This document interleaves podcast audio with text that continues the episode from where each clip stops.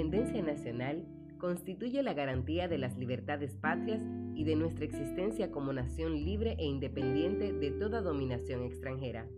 así como la concibieron los fundadores de la Trinitaria el 16 de julio de 1838, quienes con el lema Dios, Patria y Libertad dejaron proclamada nuestra nación el 27 de febrero de 1844, siendo así entendida por todos los pueblos. El juramento redactado por Juan Pablo Duarte y con el que se sella la fundación de la Trinitaria expresa lo siguiente. En nombre de la Santísima, Augustísima e Indivisible Trinidad de Dios Omnipotente, juro y prometo, por mi honor y mi conciencia, en manos de nuestro presidente Juan Pablo Duarte, cooperar con mi persona, vida y bienes a la separación definitiva del gobierno haitiano y a implantar una república libre, soberana e independiente de toda dominación extranjera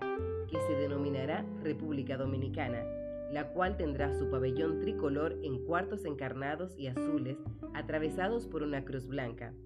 Mientras tanto, seremos reconocidos por los trinitarios con las palabras sacramentales de Dios, patria y libertad Así lo prometo ante Dios y el mundo. Si tal hago, Dios me proteja y de no me lo tome en cuenta, y mis consocios me castiguen el perjurio y la traición si los vendo. Así juramentó Juan Pablo Duarte la Sociedad de la Trinitaria. Durante 22 años los haitianos ocuparon el territorio dominicano e intentaron eliminar el idioma y las costumbres. Obligaron a publicar los documentos oficiales en francés y otras medidas que atentaban contra la esencia misma de las tradiciones y la cultura de lo que vendría a ser más tarde el pueblo dominicano. Los miembros fundadores de la Trinitaria fueron nueve, Juan Pablo Duarte, Juan Isidro Pérez, Félix María Ruiz, Felipe Alfao, José María Serra, Juan Nepomuceno Ravelo, Jacinto de la Concha, Pedro Alejandrino Pina y Benito González. Los miembros fundadores de la Trinitaria fueron acompañados de grandes mujeres, Además de Josefa Antonia Pérez de la Paz, se destacan en las acciones en contra de la ocupación haitiana María Trinidad Sánchez, Concepción Bona, María Baltasar, Rosa Duarte y Diez, Manuela Diez, Micaela de Rivera, Ana Valverde, Filomena Gómez de Cova, Juana Saltitopa, Rosa Montaz de Duvergé, Froilana Febles, Petronila Abreu y Delgado, Rosa Bastardo de Guillermo y María de Jesús Pina.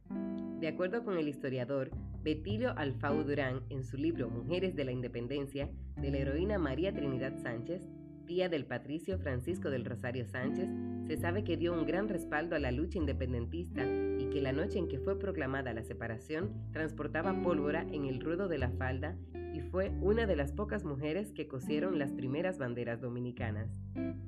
En esa tarea también participó Concepción Bona, por lo cual contribuyó a que flotara en el pabellón nacional la histórica noche del 27 de febrero de 1844. Ella contó con la colaboración de María de Jesús Pina, prima y vecina suya, una adolescente de 16 años. La separación de Haití fue proclamada por el patricio Matías Ramón Mella la madrugada del 27 de febrero de 1844, en la Puerta de la Misericordia, cuando disparó el trabucazo, mientras Francisco del Rosario Sánchez hizo la bandera dominicana en la Puerta del Conde, acompañado del grito Dios, Patria y Libertad, ambos motivados por los ideales de Juan Pablo Duarte. A partir de ese momento, había nacido una nueva república bajo la forma de gobierno republicano y democrático, libre de potencia extranjera. En nuestras manos está continuar siendo un país libre e independiente de toda potencia extranjera Alcemos nuestra voz y juntos digamos que viva la República Dominicana y que vivan nuestros padres de la patria.